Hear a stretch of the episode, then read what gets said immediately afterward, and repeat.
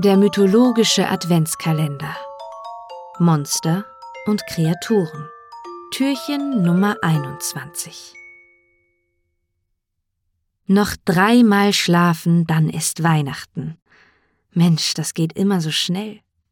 Das 21. Türchen also. Du stehst davor. Es ist still. Zu still etwas beklommen öffnest du das Türchen. Du blickst in das Gesicht einer Frau, deren Augen dich geheimnisvoll anfunkeln. Sie hat dich erwartet. Dann bemerkst du ihre stolz entblößte Brust und den restlichen Körper. Es ist der eines Löwen, und aus ihrem Rücken wachsen Flügel, die sie aber gerade ganz entspannt anlegt. Es ist die Sphinx.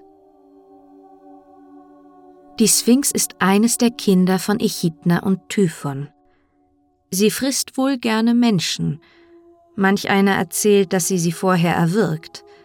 Aber keine Sorge, das tut sie nicht völlig wahllos, sondern erst, nachdem sie ihrem potenziellen Opfer ihr Rätsel aufgegeben hat. Und du als treuer Hörer oder treue Hörerin bist natürlich sehr gut vorbereitet. Die Rätselfrage wurde der Sphinx übrigens von den Musen gegeben und seitdem stell.